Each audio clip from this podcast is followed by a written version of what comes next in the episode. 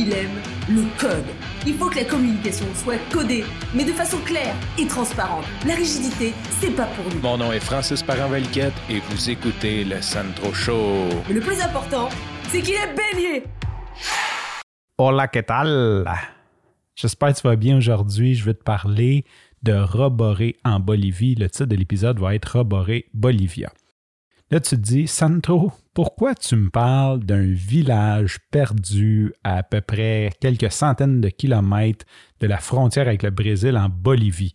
Il y a 10 000 personnes qui vivent là et je ne sais même pas si eux-mêmes savent qu'ils vivent là. Mais premièrement, euh, c'est intéressant de parler de ça parce que je vais être le seul à en parler sur un podcast. Fait que si quelqu'un cherche un nom de ville-là, probablement ils vont tomber sur mon podcast. Fait que bonjour à tous ceux qui nous ont trouvés comme ça. Et deuxièmement, je vous parle de ça, c'est en lien avec la vie que j'ai déjà parlé dans des épisodes précédents de mon père, la vie de narcotrafiquant. Dans les années 80, mon père voyageait beaucoup dans des pays assez douteux pour faire des affaires. J'ai eu le droit à beaucoup de récits de mon père de ces années-là parce que veut, veut pas, c'est quand même, c'est super intéressant. Puis tu sais, quand tu te parler de ça, tu peux, tu peux vivre et c'est des histoires que tu peux pas vraiment raconter parce que souvent les gens pensent que, surtout quand il en vie, tu veux comme pas trop raconter ça. J'ai eu beaucoup d'histoires comme ça, mais j'ai jamais pris la peine soit de demander ou de prendre des notes sur les lieux, les années exactes. Tu sais, comme je me suis jamais porté dans le futur puis dire un jour il va mourir puis il y aura plus personne pour me raconter ces histoires-là parce que veux, veux pas, c'est pas des histoires que tu écris dans ton journal intime. Tu, sais, tu veux pas que, que la police débarque chez vous puis que tu aies tout documenté. Fait que c'est un peu plate que j'aille euh, manquer là-dessus. En même temps, j'avais pas l'âge de faire ça. J'étais pas là dans ma vie. Je réalisais pas que mon père allait partir un jour. Aujourd'hui, j'ai eu la chance en fin de semaine de croiser quelqu'un qui faisait partie d'une de ces expéditions-là. Il en reste euh, encore quelques-uns de vivants.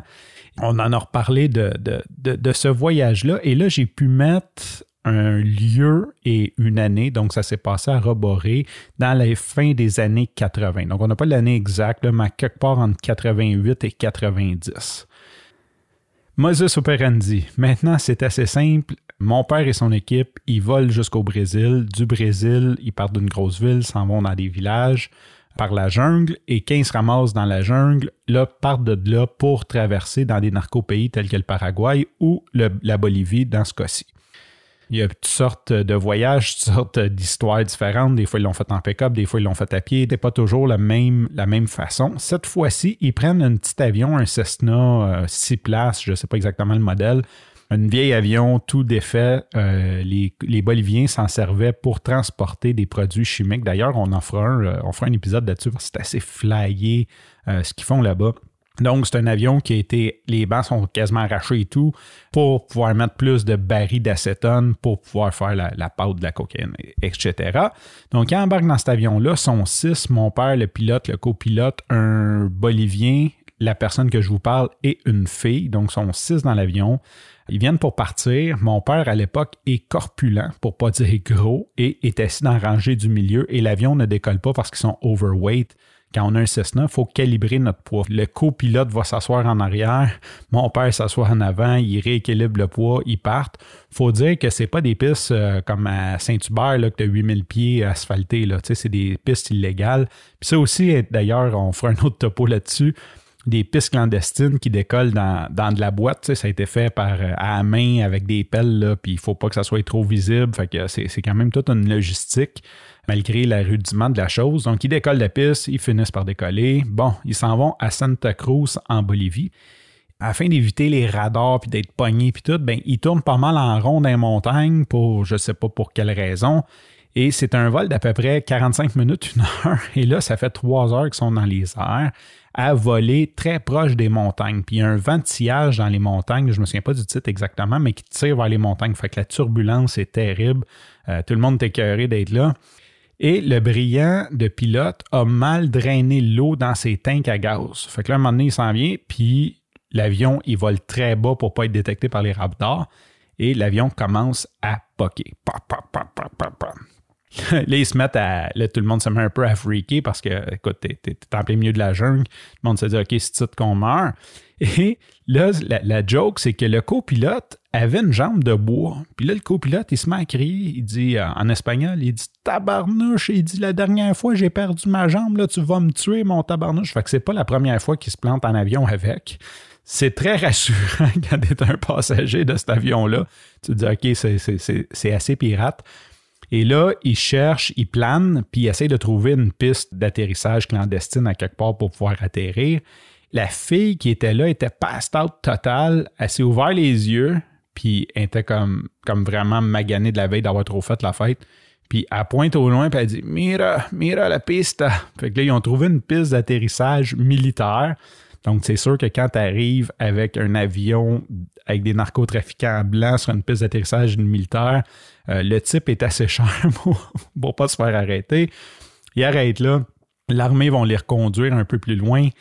Et là, ils se ramassent dans le village de Roboré. Bon, c'est sûr, ce n'était pas leur destination de choix, mais c'est là qu'ils arrêtent. Et c'est pour ça que je te parle de ça aujourd'hui d'avoir pu mettre un lieu sur, sur cette aventure, euh, j'ai trouvé ça vraiment cool. Puis aujourd'hui, avec Google Maps, c'est sûr, on s'entend, le, véhicule de Google n'est pas passé, mais il y a quelqu'un qui est assez cool, qui a pris des photos 360 euh, du village. Fait qu'on peut aller quand même voir, avoir un aperçu de ce que ça a de l'air. Puis il y a quelques attractions touristiques là-bas.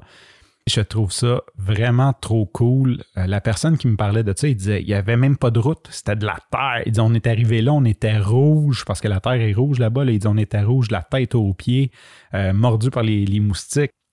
C'est encore comme ça aujourd'hui. Tu regardes les photos, c'est une route principale, la 4 de, de Bolivie, puis la route principale est en terre et le village est en terre.